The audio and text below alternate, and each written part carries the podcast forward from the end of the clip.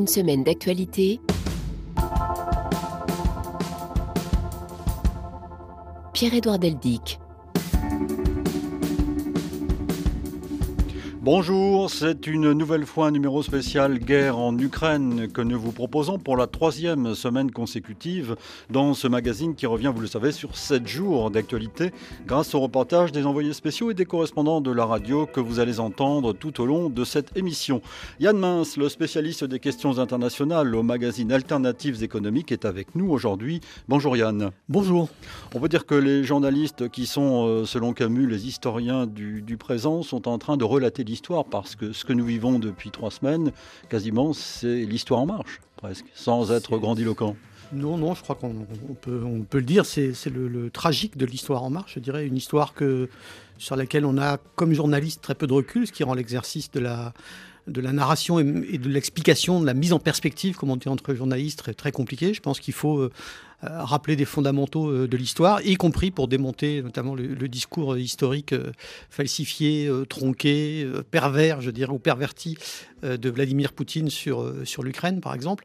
ça, ce sont des choses que nous pouvons faire. Ceux qui sont sur le terrain peuvent, dans toutes les difficultés de, l'exercice, essayer de, raconter les mouvements militaires, de raconter la, vie des civils, mais euh, effectivement, c'est un moment euh, historique. En même temps, euh, je, ne peux pas empêcher de penser qu'il y a d'autres guerres sous d'autres latitudes qui nous choquent moins. Quand je dis nous, c'est en, en, France et en Europe.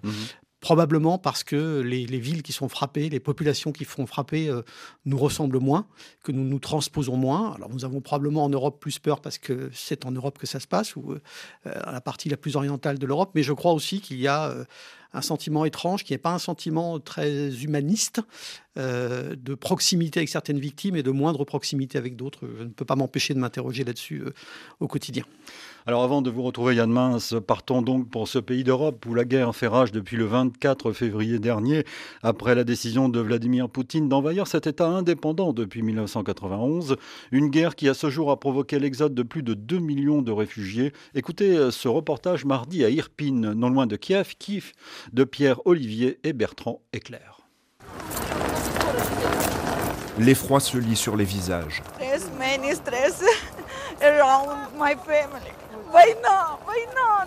La guerre, la guerre, pourquoi? se demande cette femme très inquiète pour sa famille. Elle vient de fuir Irpine par la route. Sur ce carrefour, à la sortie de la ville, des habitants arrivent en voiture, en bus, en ambulance parfois. Notre maison a été bombardée par l'armée russe. Elle est entièrement détruite. Et maintenant, nous n'avons plus nulle part où aller. Un peu plus loin, cette femme porte son bébé dans les bras, des valises partout autour d'elle. On s'est fait bombarder pendant les combats, il n'y a plus d'eau, plus d'électricité, plus de gaz à Irpine. C'est pour ça que nous sommes partis. Nous allons aller chez mon frère euh, à l'ouest de l'Ukraine. La neige se met à tomber, le froid est saisissant. Dans des tentes de fortune, de jeunes volontaires et des associations humanitaires apportent leur aide. J'ai fui Irpine et je suis venu ici pour aider les réfugiés, on leur donne du thé. Les visages sont graves, fatigués. Des soldats portent des vieillards en fauteuil roulant pour les faire monter dans un bus. Ce jeune, lui, est venu attendre sa petite amie qui habite à Irpine. Il n'a pas de nouvelles d'elle. Elle m'a appelé hier, mais elle n'avait plus que 2% de batterie sur son téléphone. Je ne sais pas où elle est. J'ai appelé la ligne d'urgence du gouvernement. Il faut qu'il m'aide. Sur ce carrefour, chaque jour, des centaines, peut-être des milliers d'habitants d'Irpine se retrouvent avant de prendre la route à la recherche d'un endroit où passer les prochaines semaines. Pierre-Olivier Bertrand Éclair, Irpine, RFI. Dans le sud-ouest de l'Ukraine, cette fois, la ville de Nikolaïev est le théâtre de violents combats depuis plusieurs jours. Elle est le dernier verrou avant le port stratégique d'Odessa. Les familles de la région se tournent vers la frontière la plus proche, celle de la Moldavie. Ce petit pays a dû rapidement s'organiser face à un flux de réfugiés important. Reportage cette fois jeudi d'Oriane Verdier. Un vent glacial venu de la mer Noire souffle sur les familles réunies autour de deux tentes en plastique. Il fait moins 4 degrés. Igor Kalancha de la protection civile moldave tente de rassurer femmes et enfants. Je suis responsable de cette gare improvisée. Nous essayons de fluidifier le passage des réfugiés pour qu'ils ne soient pas bloqués à la douane. Mais tout ce que nous faisons est grâce au soutien extérieur à la protection civile. Vous voyez tous ces volontaires, ils nous donnent de la force, nous motivent. Ici, il y a des gens qui ont tout perdu. Il faut résister émotionnellement. C'est très dur, mais nous résistons. Autour des familles, de nombreux jeunes en gilet jaune distribuent nourriture, produits d'hygiène et sourires. Hi, I'm uh, Katharina from Germany. Bonjour, je m'appelle Katharina, je suis venue d'Allemagne avec des amis. Nous devions partir en vacances cette semaine, mais finalement nous avons décidé de venir ici pour aider à mettre en place le camp de réfugiés encore en construction. Moi, je ne parle pas anglais. On travaille ensemble, on arrive à se comprendre par geste ou avec le téléphone. Je suis du village d'à côté. Je m'appelle Doina et j'ai 21 ans. Ça fait une semaine que je viens aider ici. Des personnes font également l'aller-retour entre la frontière et la capitale à 150 km de là pour venir chercher des connaissances ou de parfaits inconnus. Oriane Verdier, Palanca, RFI. Yann Mince, ces réfugiés ont quitté leur ville bombardée en évitant pour beaucoup les couloirs humanitaires proposés par Vladimir Poutine, qui les aurait conduits soit en Russie, soit en Biélorussie, des couloirs d'un genre particulier, donc critiqués par Emmanuel Macron. La Russie plaide pour faire des couloirs humanitaires vers la Russie. Je ne connais pas beaucoup d'Ukrainiens qui aient envie d'aller se réfugier en Russie. C'est une hypocrisie. C'est euh, un artefact de communication que je réprouve. Et donc nous, ce qu'on dit simplement, c'est qu'il faut que les acteurs de l'humanitaire puissent intervenir, qu'il y ait donc des trêves complètes quand ils interviennent pour mettre en protection les femmes, les enfants, les hommes qui doivent être protégés et pouvoir les sortir de la zone de conflit. Donc ce n'est pas simplement des couloirs qui sont tout de suite menacés et ce n'est pas ce discours hypocrite qui consiste à dire on va aller protéger les gens pour les emmener en Russie. Tout ça n'est pas sérieux, c'est du cynisme moral et politique qui m'est insupportable. Ça j'ai oublié de préciser, mais les auditeurs les plus fidèles le savent, que vous êtes euh, spécialiste des questions internationales au magazine Alternatives économiques. Alors, faisons un, point euh, rapide. Euh, la guerre déclenchée par la Russie en Ukraine est entrée jeudi dans sa troisième semaine, donc, et il y a probablement des milliers de morts à ce jour, plus de 2 millions de réfugiés en tout cas, et des centaines de milliers de personnes terrées dans des villes assiégées, et la diplomatie reste pour l'instant impuissante. Jeudi, en effet, les, ministres des Affaires étrangères russes et ukrainiens se sont entretenus euh, à Antalya en Turquie, des discussions qui n'ont mené à rien, euh, semble-t-il. Donc euh, la parole est toujours, la parole si j'ose dire, ce sont les militaires en tout cas qui sont sur le devant de la scène encore et toujours. Oui, pour l'instant, oui, et, probablement d'une manière un peu différente de ce que Vladimir Poutine avait envisagé. Euh, souvenons-nous qu'en 2014, il avait pris la Crimée sans, grande difficulté. Alors, il faut dire que la Crimée est, une, région du sud de, l'Ukraine où il y avait une base déjà navale russe, donc c'était plus facile. Ils étaient euh, déjà sur place. Euh, là, il a attaqué par la terre par plusieurs, par plusieurs endroits il faut bien le dire, on, aurait pu penser, au vu de la disproportion des forces, que les, que les troupes russes avanceraient plus vite. Euh, ça n'est pas le cas. Ça n'est pas le cas probablement pour des problèmes euh, d'organisation euh, logistique de, l'armée russe, peut-être aussi pour des problèmes de motivation de certains soldats dont il semble, je dis il semble, qu'ils ne savaient pas très bien à quoi ils participaient, est-ce que c'était un exercice, est-ce que, est quel, était le, quel était le but, quel était le danger et quelles étaient les méthodes, notamment bombardement de, de civils? Et aussi, il faut le dire très clairement, parce que l'armée ukrainienne s'est beaucoup améliorée depuis 2014 qu'elle a beaucoup mieux résisté que ce que probablement beaucoup d'analystes pensaient et que Vladimir Poutine peut-être euh, prévoyait. Donc, et qu'elle est soutenue désormais par euh, l'Europe euh, sur le plan de l'armement Alors, elle et, est soutenue, et les États-Unis. Elle est soutenue, mais pas autant qu'elle le voudrait, puisque... Oui, elle n'a pas de couverture aérienne. Elle n'a pas de couverture aérienne, parce qu'une couverture aérienne, les fameuses no-fly zones, ça supposerait que les avions de, de l'OTAN rentrent dans le ciel ukrainien, qu'ils abattent éventuellement des, des appareils russes. Et là, on serait dans une guerre frontale entre les États-Unis et l'OTAN, donc entre deux puissances dotées de l'arme nucléaire, ce qui n'a jamais été le cas dans un affrontement frontal comme ça depuis, euh, depuis la création de l'arme nucléaire.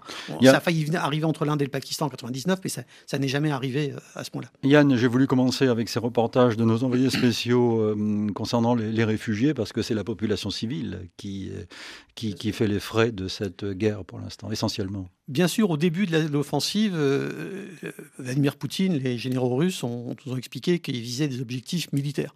Mais clairement, d'abord, viser un objectif militaire, ça fait généralement des dommages collatéraux parce que les bombes ne sont pas assez précises ou pas assez bien utilisées.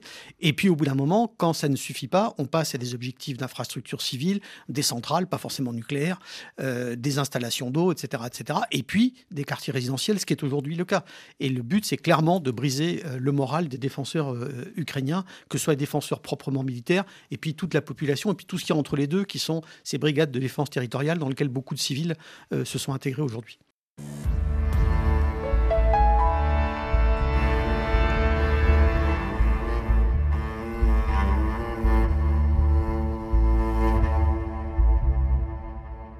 Sept jours dans le monde. Alors Yann, après le Parlement européen la semaine dernière, Volodymyr Zelensky, le président de l'Ukraine, s'est adressé mardi aux députés britanniques. Le président ukrainien a délivré un court discours d'une quinzaine de minutes par vidéo en direct de Kiev. Il a une nouvelle fois appelé les Britanniques à l'aide. Correspondance de Londres signée Emeline 20. Après un récit jour après jour des deux semaines de guerre, Volodymyr Zelensky reprend les mots du plus célèbre des dramaturges anglais. La question pour nous maintenant, c'est être ou ne pas être. Tout le monde connaît cette phrase de Shakespeare. Pendant 13 jours, on a pu se poser cette question, mais je peux vous donner notre réponse définitive. Nous serons. Il cite également Churchill, nous nous battrons jusqu'au bout, partout, puis s'adresse directement au Premier ministre Boris Johnson, qui multiplie les sommets diplomatiques au sujet de l'Ukraine. Je te suis très reconnaissant, Boris, mais s'il te plaît, impose davantage de sanctions contre ce pays. Reconnais-les comme un État terroriste. Fais en sorte que les cieux ukrainiens soient sûrs. Fais ce qui doit être fait Fais ce que la grandeur de ton pays commande. Face aux députés britanniques debout, Volodymyr Zelensky lève le poing puis quitte l'appel vidéo. Le Royaume-Uni a pour l'instant imposé moins de sanctions contre la Russie que l'Union européenne et les États-Unis. Évoquons, Yann, les combats de cette semaine à Irpine, à une dizaine de kilomètres au nord-ouest de la capitale, par exemple, où se sont rendus mardi Pierre-Olivier et Bertrand Eclair. Les explosions résonnent. La ligne de front est au bout de cette route entre Irpin et Butcha. C'est à 2 km d'ici, dit ce soldat, mitraillette en bandoulière et chargeur sur son gilet pare-balles. Aujourd'hui, on a reçu environ 35 roquettes. Le chef de ce bataillon vient de rentrer avec ses hommes. L'artillerie russe fonctionne à plein régime. Ils tirent partout, y compris sur les quartiers résidentiels. Ils s'en foutent, mais viser et détruire des habitations, c'est complètement immoral. Irpin est un point stratégique. Cette ville verrouille la route qui mène à la capitale, Kiev. Pour le moment, sur ce front, les Ukrainiens défendent leur position, mais pour combien de temps encore s'interrogent ces hommes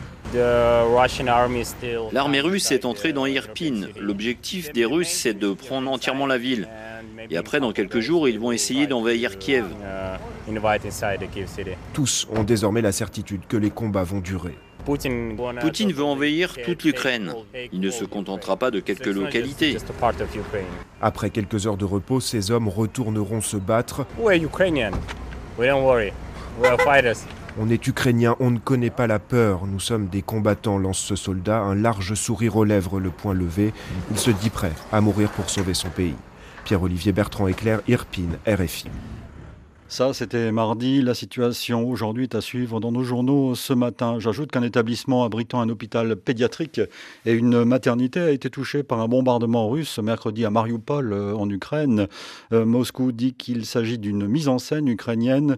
En tout cas, il faut suivre cette situation dans nos rendez-vous d'information. Sur la détermination des Ukrainiens, écoutez Yann ce que disait dimanche dernier le ministre français des Affaires étrangères, Jean-Yves Le Drian. Le président Zelensky tient la nation ukrainienne tient, l'armée ukrainienne est là, l'administration ukrainienne continue. Moi, j'ai tous les jours mon collègue euh, ministre des Affaires étrangères, M. Kouleba, au téléphone, mhm. en visio. Tout le monde tient, et c'est extrêmement impressionnant. Ce peuple ne se rendra pas. Ce peuple est fier, ce peuple est rassemblé, et s'il y a une chose qu'a réussi le président Poutine dans cette opération, c'est aussi de solidifier, de consolider la nation ukrainienne qui combat. Avant de vous retrouver, Yann, partons maintenant pour Odessa, le grand port euh, sur la mer Noire. une partie de la population de cette ville est mobilisée. Reportage jeudi de Cléa Broderst et Jade Elkouri. Des barricades bouclent certains axes de la ville, les bâtiments se sécurisent, entre autres grâce à l'aide de civils devenus militaires volontaires. Elena, devenue une psychologue responsable d'un centre de ralliement, a rejoint les rangs dès le deuxième jour. La plupart d'entre nous, on ne peut pas rester à la maison, on deviendrait fou sinon. Notre sentiment, c'est qu'il nous faut accepter ce qui est inacceptable. Mon âme n'est pas assez grande pour tout contenir en moi, il me faut faire quelque chose pour avancer. Natalia, professeure de biologie, fait partie de ces volontaires engagés. Je suis prête à me battre, vous savez, la peur est déjà partie. Je veux juste libérer ma terre de ceux qui pensent nous libérer sans notre consentement. Jora a 19 ans et quelques jours avant que les Russes n'arrivent sur le territoire, il a acheté son équipement pour la guerre. En août, l'armée russe a commencé à s'entraîner près de notre frontière. C'est là que j'ai compris de quoi l'avenir serait fait. Ça fait donc six mois que je me prépare à ce moment. J'ai peur, bien sûr, mais c'est le risque à prendre pour la liberté de ma mère patrie. Si la ville de Mykolaïv tombe, ils sont tous prêts à prendre les armes pour défendre leur terre. Cléa Brodeur, Stoja Delcouri, Odessa, RFI. Ces dernières heures, l'armée russe a progressé vers l'ouest de l'Ukraine. Il faut ajouter que Moscou recrute désormais des mercenaires syriens ayant l'expérience de la guérilla urbaine pour combattre sur le terrain. C'est ce qu'a confirmé lundi à porte-parole du Pentagone. Et de son côté, le président russe a déclaré hier qu'il allait autoriser les volontaires à aller se battre en Ukraine et son ministre de la Défense a précisé que 16 000 combattants du Proche-Orient étaient prêts à aider les forces russes. Ça ressemble un petit peu à une escalade, non? Ça ressemble à une escalade, ça ressemble dans une certaine mesure à la, guerre d'Espagne. Toute comparaison est, évidemment limitée, mais du temps de la guerre d'Espagne, il y avait des brigades internationales du côté républicain et il y avait aussi des brigades plutôt venues de la droite, de la droite ou de l'extrême droite européenne. Du, côté de, du côté de Franco, on les a un peu, on les a un peu oubliés, mais il y en avait. Il y avait même des Irlandais des deux côtés de l'IRA d'ailleurs, des deux côtés de, du front. Euh, oui, bien sûr, ça ressemble à, ça ressemble à une escalade, probablement parce que par rapport à ce que je disais tout à l'heure, euh, Vladimir Poutine a été euh, surpris par la résistance euh, qu'il a rencontré en, Ukraine. je ne suis pas souvent d'accord avec euh, Jean-Yves Le Drian, mais là, je suis d'accord avec lui. Je pense que Vladimir Poutine a solidifié la, nation euh, ukrainienne. Et une des dames qui, était intervenue dans le reportage disait ils veulent nous libérer sans notre consentement. C'est intéressant. Je ne parle pas malheureusement ni le russe ni l'ukrainien pour savoir dans quelle langue elle l'a dit. Mais l'une des raisons par, lesquelles Vladimir Poutine a justifié l'offensive, c'était qu'un génocide était en, cours dans l'est de, l'Ukraine, dans Donbass. Et, euh, Perpétré par des nazis perpétré par des nazis, mais un génocide qui visait clairement les russophones. Hmm. Or, cette dame y veut nous libérer sans notre consentement. Je suppose, euh, peut-être que je me trompe, qu'elle est, qu'elle est russophone. En tout cas, c'est clair qu'il y avait des clivages dans la société euh, ukrainienne, comme il y en a dans toutes les sociétés, euh, dû à l'histoire, dû à la politique, etc. etc. Et là, je crois qu'effectivement, y compris les gens qui pouvaient avoir une sympathie, une proximité culturelle avec la Russie en Ukraine, y compris les gens qui pouvaient avoir peut-être même une certaine sympathie pour certains arguments russes, aujourd'hui, euh, sont sous les bombes russes. Comment voulez-vous que ces gens-là soient euh, solidaires euh, de ce que est en train de faire Poutine? Donc effectivement, il y a un risque d'escalade. Les Ukrainiens résistent. Et je crains malheureusement, je crois que le président Macron l'a dit, que le pire soit devant nous. C'est-à-dire qu'on a vu en Syrie comment même pour un allié comme Bachar el-Assad, Vladimir Poutine était capable de toute la brutalité possible. Je pense qu'il est capable de toute la brutalité encore plus face à des Ukrainiens. Et pourtant, et pourtant, dans ses discours, il a bien dit qu'il y avait une grande proximité historique, etc., entre les Ukrainiens et les Russes. Et là, il est en train de tuer les cousins, les frères euh, qu'il défendait euh, de façon rhétorique. Donc c'est affreux. Et que pensez-vous des actions, du, courage du, président ukrainien Zelensky? Bah, je crois que le président ukrainien a surpris tout le monde. critiqué. Euh, il a surpris tout le monde. Il faut savoir que c'est un, c'est un homme qui s'est fait connaître de ses compatriotes par une, une série euh, télé mhm. dans laquelle il jouait le rôle d'un instituteur un peu naïf. Je crois qu'il mhm. devient un président qui voulait lutter contre la corruption. Donc, quand il a été élu, il y a eu beaucoup de, beaucoup de sourires un peu, un peu goguenards, à commencer par moi, je dois dire. Euh, et puis euh, là, ensuite, il a eu une politique un peu compliquée. Au début, il est, il est originaire de l'Est lui-même. Il a pensé qu'il pouvait trouver un accord avec Poutine, qu'il pouvait négocier quelque chose sur le Donbass. Et puis, il a compris au bout d'un moment que Poutine ne négociait pas de bonne foi, évidemment, que ce que Poutine voulait, c'était contrôler le Donbass pour contrôler l'Ukraine. Et, il a arrêté. Et maintenant, dans la guerre, il se révèle comme euh, un président extrêmement courageux qui reste, qui alors il a une grande capacité de communication, c'est un acteur donc il, il sait se servir de, des médias, mais je suis comme beaucoup je pense impressionné par ce qu'il est capable de faire. Ceci dit, il est toujours demandeur de négociation depuis le début, hein, depuis le départ. Oui, demandeur de négociation. Alors ce qu'on ne sait pas exactement, c'est dans la situation actuelle qu'est-ce qu'il veut vraiment obtenir. Euh, il a dit cette semaine par exemple qu'il était prêt à renoncer à l'intégration euh, dans l'OTAN. Alors est-ce que c'est définitivement, pas définitivement. Ce que je crois comprendre, c'est qu'en fait, plutôt qu'une intégration dans l'OTAN, il voudrait des accords bilatéraux, des garanties de sécurité des pays occidentaux séparément. C'est-à-dire pas, pas avec l'OTAN en général, mais avec les États-Unis, avec la France, avec la Grande-Bretagne, avec l'Allemagne, de façon à assurer une certaine garantie. Il est Peut-être qu'il veut faire des offres de négociation. Il est obligé de montrer qu'il est capable, mais je pense que Poutine n'a absolument aucune envie de négocier. Il est allé trop loin dans sa rhétorique. Et, pourtant, Vladimir Poutine disait hier qu'il y avait des avancées positives, c'est entre guillemets, dans les pourparlers avec l'Ukraine. Alors on ne sait pas de quoi il parle exactement. je, je croirais Vladimir Poutine quand je verrai un geste de sa part qui montre qu'il est prêt à, cesser le feu, un vrai cesser le feu, à faire reculer ses troupes, etc. Pour l'instant, je ne vois rien. Euh, je vois des pilonnages de zones euh, résidentielles. Je vois qu'il frappe maintenant à l'ouest de l'Ukraine, alors que c'était peu le cas jusqu'ici. Je vois absolument rien qui ressemble. Alors évidemment, avant une négociation, il est de bon ton de faire monter sa puissance pour négocier en position de force. Mais honnêtement, je ne crois pas que Poutine ait envie de la moindre négociation. Il en aura peut-être envie le moment où le conflit s'éternisera trop et que ça commencera à lui poser des problèmes en interne en Russie. Pour l'instant, on n'en est pas là. Alors face à Vladimir Poutine, Yann Mince, les Occidentaux ont accentué leurs sanctions. Nous allons en parler dans un instant, mais ils savent compter euh, les Russes sur la Chine. À Pékin mardi, Stéphane Lagarde. Une question pour une agence de presse européenne, une autre pour un média russe, puis une télévision américaine. C'est à nouveau une valse à trois temps à laquelle s'est livré le ministre chinois des Affaires étrangères devant la presse via une retransmission depuis le Grand Palais du Peuple, place Tiananmen. D'abord, réaffirmer la neutralité pro-russe de Pékin qui tente depuis le début du conflit de trouver l'équilibre entre le respect du principe de souveraineté de l'Ukraine et, je cite, les préoccupations de sécurité légitimes de la Russie. Ensuite, rappeler les liens indéfectibles entre Pékin et Moscou. Quelles que soient les difficultés du moment, aussi mauvaise la situation internationale soit-elle, dit Wang Yi, la Chine et la Russie maintiendront leur partenariat stratégique, une amitié solide comme un roc qui bénéficie à la paix et à la stabilité du monde.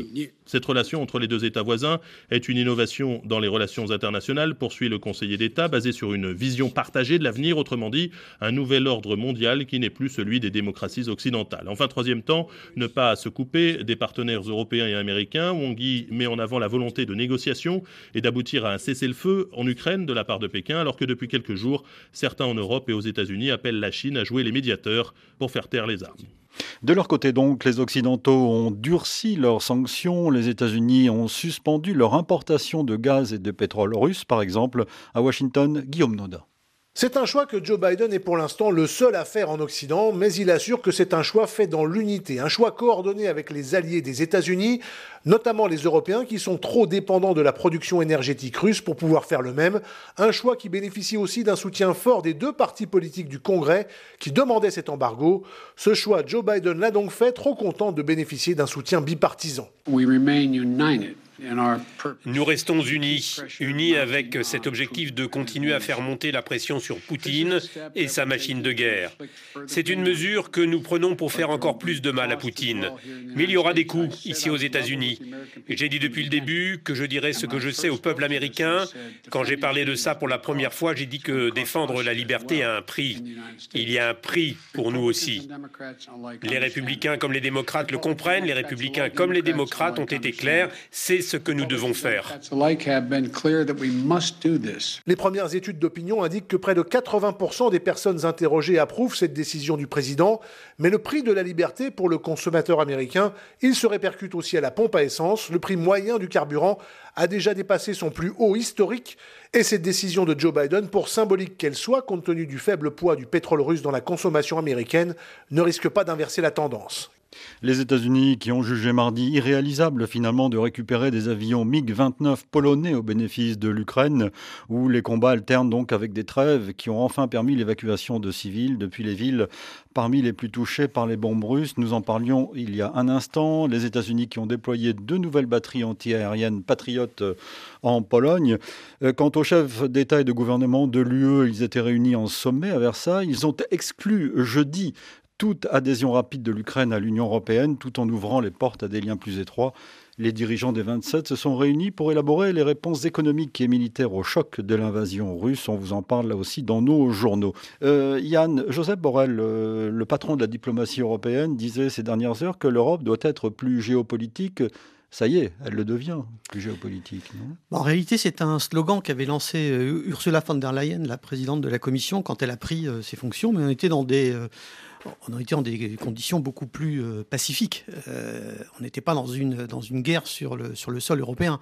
C'était un vœu, comment dire, une ambition, je dirais. C'était pas une nécessité. Là maintenant, ça devient une nécessité à ceci près euh, qu'en réalité, euh, qu'on le veuille ou non, en, surtout en France, pour beaucoup de pays européens, le principal instrument de défense de leur sécurité, c'est l'OTAN. Ça n'est pas l'Union européenne.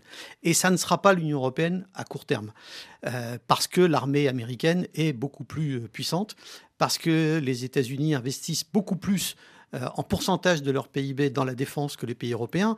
Un certain nombre de pays européens, et on peut penser notamment à l'Allemagne, mais à d'autres, ont des dépenses de défense ou avaient des dépenses de défense assez faibles, parce qu'en fait, ils se reposaient sur les défenses, euh, les dépenses américaines.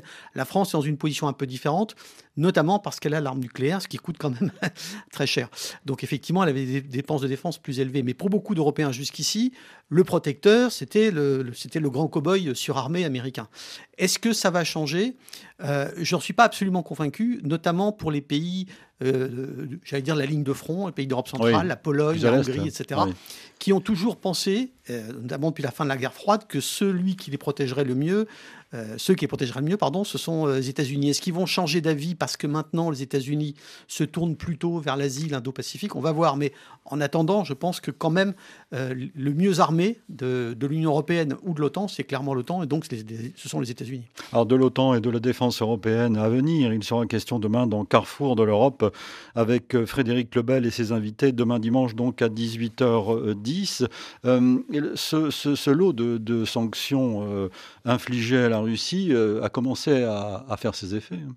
Oui, a commencé y compris dans la vie quotidienne des, des Russes. Il n'y a plus de McDo, il n'y a plus de Coca-Cola, il n'y a plus de Starbucks, il n'y a plus de carte American Express, plus de carte Visa. Alors, faire une confidence. Personnellement, j'arrive à survivre sans McDo, ah sans Starbucks et sans Coca-Cola. Donc je pense que je ne dois pas être le seul. Ça doit être, ça doit être possible. En revanche, euh, ce qui est sûr, c'est qu'avec l'effondrement euh, de la monnaie, euh, de la monnaie russe, le rouble, les, taux d'intérêt ont beaucoup augmenté, et ça veut dire que par exemple, beaucoup de choses, les Russes, par exemple pour acquérir un logement, ne vont pas pouvoir emprunter parce que ça va être beaucoup trop cher. Donc ça, ça va, ça, ça va frapper. Il y a un certain nombre de prix probablement qui vont, qui vont augmenter rapidement, et l'inflation était déjà à 9%. Je crois qu'elle va probablement s'envoler. J'ai vu des projections qui disaient que la croissance russe serait de moins 15% par rapport à, à l'an prochain. Je ne sais pas ce que valent les projections à ce stade de, la guerre. Hmm. Mais en tout cas, il y aura. La question, c'est que les sanctions mettent du temps à mordre et que le temps de la guerre est un temps relativement rapide par rapport à celui des sanctions. À quel moment est-ce que Vladimir Poutine va dire je n'ai plus les moyens de faire la guerre?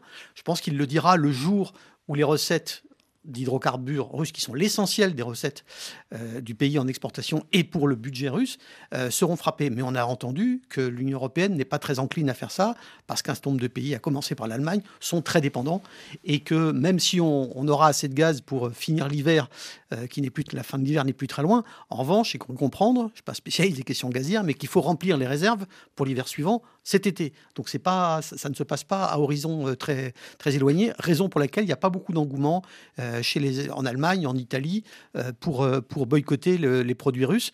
L'autre hypothèse, mais j'y crois pas beaucoup, ce serait que les Russes nous disent eux-mêmes on ne vendra plus aux pays européens. Mais ça voudrait dire que Vladimir Poutine se couperait de sa principale source de recettes. J'ai un peu de mal à y croire. Cette guerre secoue considérablement les, Européens. Yann Mince, aussi bien sur le plan de la défense que sur le plan de l'énergie justement. Des décisions historiques sont à, sont à prendre et Emmanuel Macron le, sait. Des décisions qui n'ont pas été prises pendant euh, très longtemps. C'est-à-dire que l'Europe de l'énergie, c'est une vieille affaire. On en parle très régulièrement. On parle très régulièrement, là encore, je ne suis pas un spécialiste des questions techniques, mais de l'interconnexion des réseaux pour qu'effectivement le gaz, par exemple, puisse circuler plus facilement. Il y a un autre sujet qui est compliqué, c'est celui du gaz naturel liquéfié. Euh, par exemple, le Qatar est un grand producteur. Les États-Unis, grâce au gaz de schiste, sont des grands exportateurs ou peuvent être des grands exportateurs de GNL, mais du gaz naturel liquéfié quand il arrive dans son port de destination, il faut qu'il soit regazéifié. Ce sont des installations très lourdes et il y en a quelques-unes en France, mais il n'y en a pas en Allemagne, par exemple. Donc l'Allemagne, qui a très longtemps fait confiance à la Russie et au dialogue avec la Russie en disant il faut qu'on parle à la Russie, donc comme il faut, on va y arriver. Euh, ça a marché pendant très longtemps, ça ne marche plus aujourd'hui. Et c'est un réveil très sévère pour les, pour les Allemands qui ont découvert leur dépendance et qui ont découvert aussi la nécessité de penser à leur défense d'une autre façon que ce qui était jusque-là le cas, où ils pensaient que globalement, par la négociation, on pouvait toujours s'arranger, même avec Vladimir Poutine. Il faut noter, euh, Yann Mins, que les Américains réagissent fortement depuis le 24 euh, février dernier, depuis le début de, la guerre. Le Congrès a adopté un, un, nouveau budget fédéral qui prévoit une enveloppe de 14 milliards de dollars au profit de, l'Ukraine.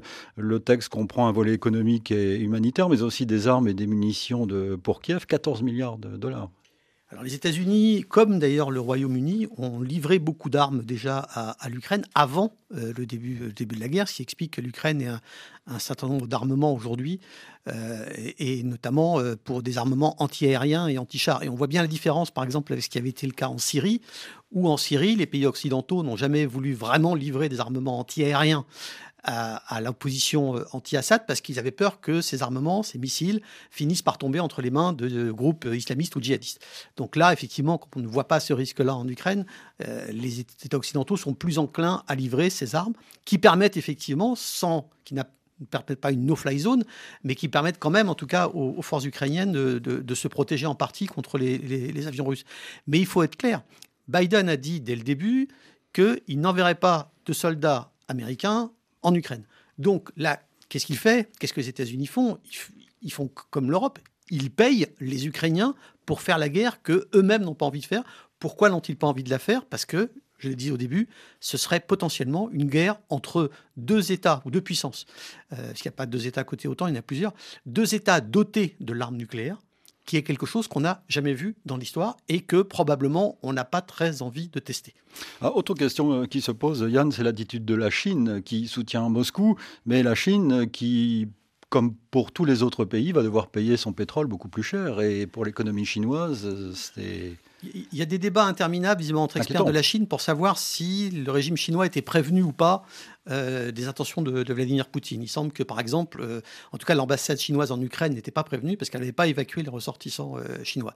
Quoi qu'il en soit, je pense que la violation des frontières et la tentative d'absorption, si je puis dire, d'un État souverain, reconnu, membre de l'ONU, par un autre, c'est-à-dire de l'Ukraine par la Russie, est quelque chose qui ne peut pas aller dans le sens des intérêts chinois qui ont toujours été extrêmement attachés aux frontières. Évidemment, Taïwan, pour eux, ça n'est pas un État indépendant.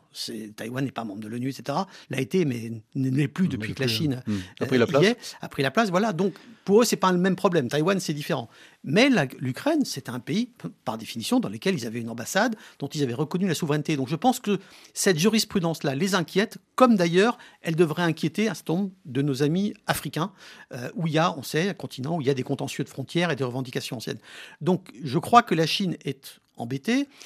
Elle a toujours pour intérêt de soutenir un front anti-États-Unis, anti-Washington avec la Russie, mais en revanche, elle n'a pas intérêt à se couper de l'économie américaine, parce que c'est quand même un des grands fournisseurs. La Chine est un des grands fournisseurs des États-Unis. Elle a un, déficit, un, avantage commercial pardon, euh, très important euh, euh, dans son échanges vis-à-vis des mmh. États-Unis. Donc elle n'a pas intérêt à une grande perturbation de l'économie américaine ou de l'économie mondiale en général.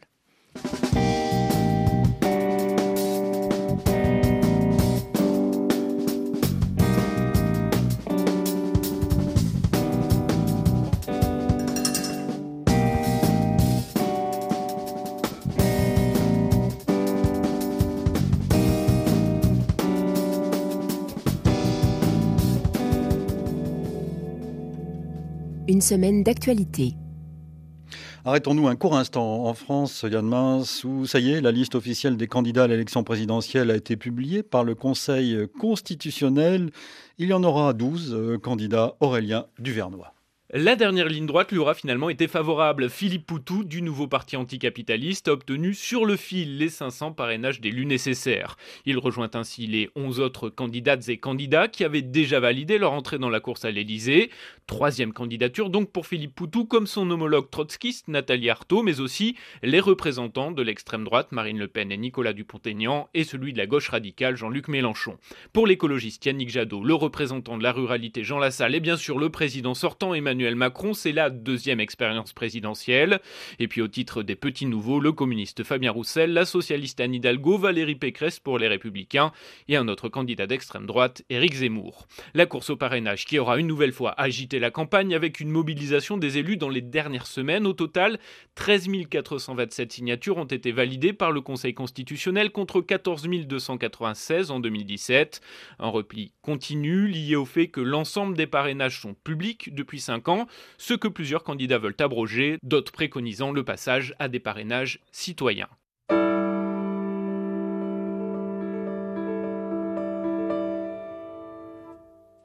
Reparlons de la guerre en Ukraine, Yann Mince, et parlons également de la France, car un contingent de 500 soldats français a été envoyé dans le sud de la Roumanie dans le cadre du renforcement de la présence de l'OTAN dans ce pays. Nicolas Falaise, notre envoyé spécial en Roumanie, a pu se rendre sur la base militaire du sud du pays où s'installent ces militaires français. En parcourant cette base militaire assis à l'arrière d'un camion de l'armée, on croise des uniformes roumains, américains, néerlandais et des soldats français fraîchement arrivés, comme le caporal-chef Franck. L'été dernier encore, il était en opération au Mali. Le Mali, on y est depuis quelques années et euh, tout était déjà en place, alors que là, bah, il s'agit d'une ouverture de théâtre, donc pour le coup, euh, on a beaucoup à faire. Tout ce qui va être infrastructure, en fait, tout l'environnement dans lequel on va pouvoir dormir, on va pouvoir manger, et on a, on a effectivement beaucoup de choses à faire.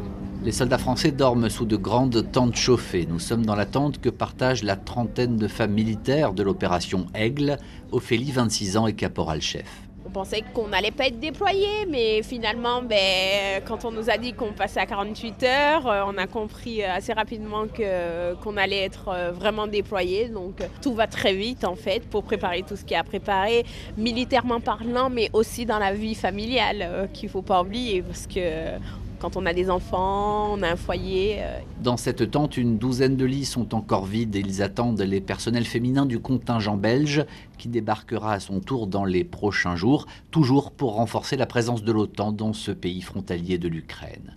Nicolas Falaise, base militaire Mikhail Kogalniceanu dans le sud de la Roumanie, RFI. Vous voyez que l'ensemble des correspondants et des envoyés spéciaux, surtout de RFI, sont à l'œuvre pour nous faire euh, comprendre ce, conflit relater euh, ce conflit, euh, Yann Mince. la France, qui connaît une campagne électorale dans un climat assez étrange, d'ailleurs on se demande même s'il y a une campagne électorale. Il faut rappeler que le scrutin a lieu dans un mois. Hein. Oui, je pense qu'il y, a une campagne. Simplement, il n'y a pas de campagne ou très peu de campagne du, président Emmanuel Macron, d'une part parce qu'il s'est déclaré très tard, d'autre part parce que il va être obligé de faire la campagne comme il l'a dit lui-même dans, les trous de son emploi du temps, c'est-à-dire euh, quand il ne s'occupe pas de, la situation en Ukraine.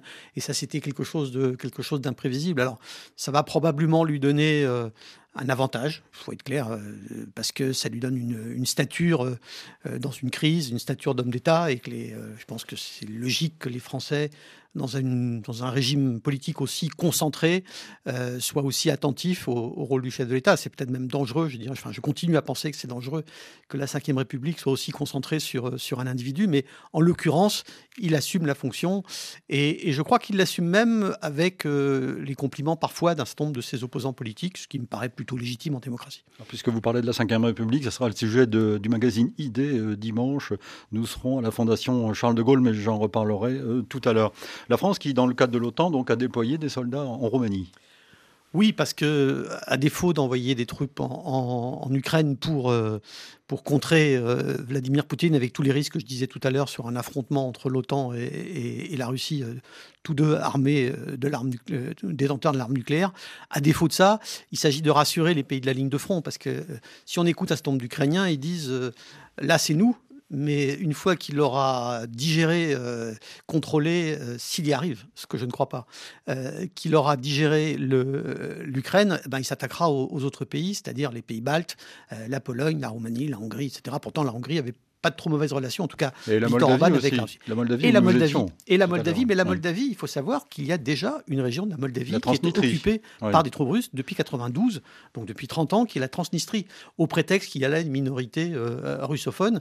Donc on peut enfin, la Moldavie peut légitimement craindre que si les soldats russes dépassent Odessa, ils ne s'arrêtent pas à la frontière euh, officielle entre euh, la Moldavie et l'Ukraine. Alors, il n'y a pas de dédicace dans, ce numéro d'une semaine d'actualité euh, cette semaine, mais il y a quand même beaucoup de questions d'auditeurs. Et El Boubacar, qui nous écoute dans le foot à Jalon en Guinée, vous pose cette question jusqu'à quand Poutine pourra-t-il tenir face aux sanctions? On ne sait pas. On ne sait pas parce que ça va dépendre de l'effet. D'abord, ça dépend de l'ampleur des sanctions. Hydrocarbures ou pas hydrocarbures. Ensuite, ça dépend de la vitesse à laquelle les sanctions mordent, comme on dit. Et ensuite, ça dépend de quel va être le poids euh, de l'insatisfaction éventuelle de l'opinion publique ou pas euh, contre les sanctions. Euh, quand il y a un pays sanctionné, l'expérience historique montre jusque-là que le régime qui est sanctionné n'est pas renversé par sa population. L'histoire n'est pas en faveur des sanctions jusqu'à présent. On peut tout à fait avoir une, glorieuse exception, mais jusqu'à maintenant, il y a plutôt un réflexe nationaliste, ou en tout cas, la population blâme les pays qui sanctionnent et non pas le régime leur régime qui est sanctionné. D'autant que le pays est totalement verrouillé. Hein, il faut le rappeler. Hein. Le pays verrouillé. Alors après, il y a des débats ça, de savoir si on peut aujourd'hui verrouiller un pays euh, et son opinion comme on verrouillait du temps de l'Union soviétique. Probablement pas. Euh, et, notamment parce qu'il va y avoir des rotations de soldats russes qui vont probablement revenir, enfin ceux qui auront survécu, les pauvres, euh, des soldats russes qui vont revenir en Russie, qui vont raconter. Euh, les Ukrainiens aujourd'hui s'efforcent de mettre en contact les soldats russes qu'ils ont capturés avec leurs familles restées au pays, de façon à ce qu'elles soient informées de ce qui se passe. Mais la machine propagandiste du régime Poutine est extrêmement efficace. Il a empêché, depuis le week-end dernier, avec une loi qui punit 15 ans de prison, toute euh, désinformation, selon lui, concernant l'activité des forces armées russes. Donc, autant dire que la scène russe est verrouillée. Maintenant, est-ce que les réseaux sociaux, euh, par le dark web, par toutes ces choses, vont permettre à certains Russes, à certains Russes de s'informer? Ce sera difficile de le dire pour l'instant.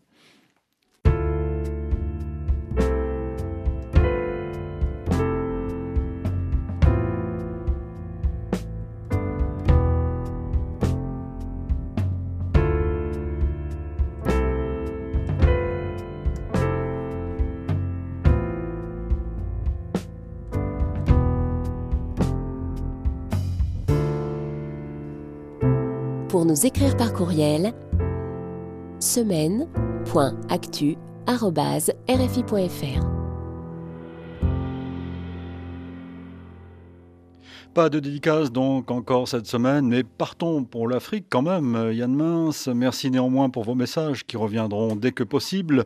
Euh, une mission malienne est arrivée hier à Nouakchott. Cette visite intervient alors que les Mauritaniens accusent l'armée malienne de crimes récurrents, c'est une citation, contre ses ressortissants. Plusieurs dizaines d'éleveurs mauritaniens ont en effet disparu depuis plusieurs jours au Mali. Des sources locales affirment qu'ils auraient été tués par des soldats maliens. C'est le troisième incident sécuritaire en deux mois qui frappe des Mauritaniens chez leurs voisins.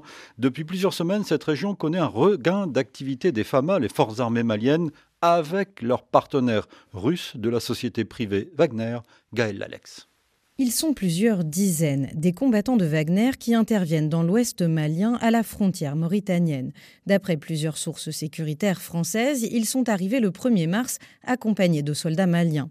Des renseignements français font état de raids menés par les FAMA dans la région de Nampala, non loin de la frontière mauritanienne, et décomptent une trentaine de victimes civiles.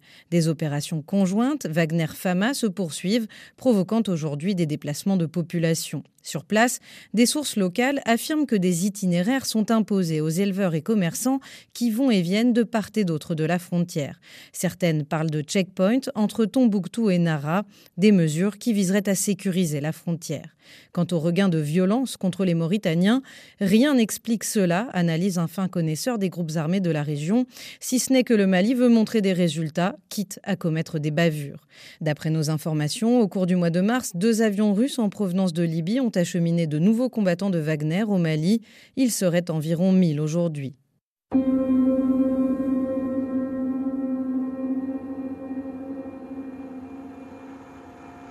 Une semaine d'actualité. Et revenons à la guerre en Ukraine pour conclure et pour évoquer le sort des réfugiés africains touchés par l'attaque russe. Yann Mince, mardi, plusieurs centaines d'étudiants africains bloqués dans le nord-est de l'Ukraine ont pu être évacués finalement. Un corridor humanitaire a été ouvert entre Soumy et la ville de Poltava, plus au sud. Ces jeunes étaient coincés dans l'université depuis plusieurs jours dans des conditions difficiles alors que des combats se déroulaient dans la zone. Parmi eux, 12 Congolais. Sébastien Demet. Dès le début de la guerre, des centaines d'étudiants se sont abrités dans l'université de Soumi, les 12 Congolais ayant passé plus d'une semaine dans l'angoisse. Rose Chimbi, 27 ans, en dernière année de médecine. C'était traumatisant. J'ai tremblé sur mon lit parce que j'entendais les bombardements. Donc on était obligé de descendre directement et se cacher dans la cave. On ne savait pas où ils étaient en train de tirer. Peut-être ça pouvait toucher et nous affecter. Un corridor humanitaire s'est finalement ouvert hier matin. De l'argent envoyé par Kinshasa a permis aux 12 Congolais de payer un taxi puis de rejoindre la gare de Poltava, plus au sud. Enfin, serein, Rouschimbi et ses compatriotes ont pu attendre un train en direction de la frontière polonaise. Je me sens tellement en sécurité, je me sens soulagée parce que c'était pas facile du tout, pas du tout. Je n'arrive pas à y croire au fait. Je ne sais pas si je dois sourire, je dois crier, je dois... Mais... Ah, c'est juste que je suis aussi traumatisée. Ça me revient, ça me revient. Je n'arrive pas à penser correctement et tout. Les douze étudiants s'interrogent maintenant pour leur avenir après plusieurs années de sacrifices loin de leur famille. Rose Chimbi. Nos études sont en jeu. On ne peut pas perdre des années comme ça. Je suis en dernière année, je me pose des questions de savoir comment ça va se passer. Le gouvernement congolais a aussi dépêché une mission le long de la frontière ukrainienne pour secourir les ressortissants fuyant les violences. Suite à fin d'une semaine d'actualité, avant de, réagir à ce, qu'on vient d'entendre, euh, Yann Mince, vous voulez dire un mot sur la situation de, à la frontière entre le Mali et la Mauritanie? Oui, je pense que l'armée malienne, maintenant qu'elle entend se, se passer de, du, soutien de l'armée française, pas tout de suite, mais à terme, a besoin de montrer des résultats. Et je suis un peu inquiet sur les méthodes qu'elle va employer, surtout si elle est euh, appuyée, euh, conseillée par les mercenaires de Wagner. Euh, je pense qu'à ce nombre de... Dont certains sont en Ukraine d'ailleurs. dont certains sont en Ukraine, dont certains ont été en Syrie, ont été en Libye, comme le disait d'ailleurs le, euh, le reportage. Euh, un certain nombre d'Africains ont pensé que c'était, on pouvait s'allier avec, avec la Russie, que c'était une alternative à la France. ils vont découvrir ce que sont les méthodes russes dans la guerre. les Syriens peuvent leur raconter, les Libyens peuvent leur raconter. ce, ne sont pas, ce ne sont pas du tout des méthodes comparables à celles qu'emploie l'armée française aussi critiquable sur l'armée française dans certains cas, mais on est quand même très très loin. Et, je crains que ce ne soit pas le premier incident de ce type qu'on voit dans, un pays comme le Mali. La bonne nouvelle, c'est que les réfugiés africains d'Ukraine reviennent peu à peu dans leurs différents pays? J'ai découvert, je dois dire, je ne connaissais pas du tout l'ampleur du, nombre d'Africains qui étudiaient euh, qui étudiaient en Ukraine. Je ne pensais pas qu'ils étaient si nombreux. J'étais très impressionné et étonné de le découvrir. Beaucoup d'études de médecine, je crois, euh, parce que ce sont des études moins chères que dans les pays euh, d'Europe de l'Ouest, et puis qui pensaient que ça leur permettrait ensuite de venir en Europe de l'Ouest. il y a une tradition ancienne hein, d'étudiants africains partant vers l'Union soviétique à l'époque, puisqu'il y avait une coopération importante avec certains pays, dont le Mali, ce qui explique que certains officiers aujourd'hui au pouvoir au Mali soient des, russophones ou étaient formés en Russie. Mais je ne connaissais pas, je ne connaissais pas la, la perpétuation, alors pas militaire celle-là, euh, civile pour les étudiants africains. Effectivement, euh, je comprends, euh, comme le disait cette jeune fille, qu'elle soit non seulement traumatisée par la guerre, mais inquiète pour la, fin de ses études, parce qu'on ne voit pas très bien comment elle pourrait reprendre ses études ou avoir une équivalence. Il faudrait une équivalence dans une autre université européenne pour qu'elle puisse continuer, sans doute. Merci Yann Mince. Vous suivez ce, conflit avec un grand intérêt. On peut vous lire aussi sur le site d'Alternatives économiques. Hein, vous avez signé un article notamment sur Poutine, sur les déclarations Sur le, le fait que les, les discours de Poutine du 21 et du 24 février me laisse penser qu'il ne pourra pas s'arrêter, pour raison pour laquelle je ne crois pas à une négociation, en tout cas à court terme. Merci Yann, on vous retrouve dans quelques semaines, comme d'habitude. Avec grand plaisir. Samedi 12 mars, fin de ce troisième numéro spécial d'une semaine d'actualité, donc consacré à la guerre en Ukraine.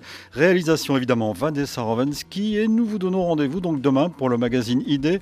Et dans le contexte de l'élection présidentielle qui approche en France, nous serons à la Fondation Charles de Gaulle à Paris et nous nous intéresserons à la Ve République, à ce régime, à cette constitution de 1958, une grande année qui a 64 ans donc et que certains voudraient voir disparaître au profit d'une sixième République.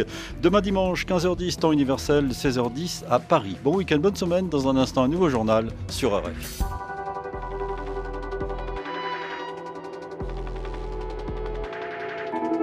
Thank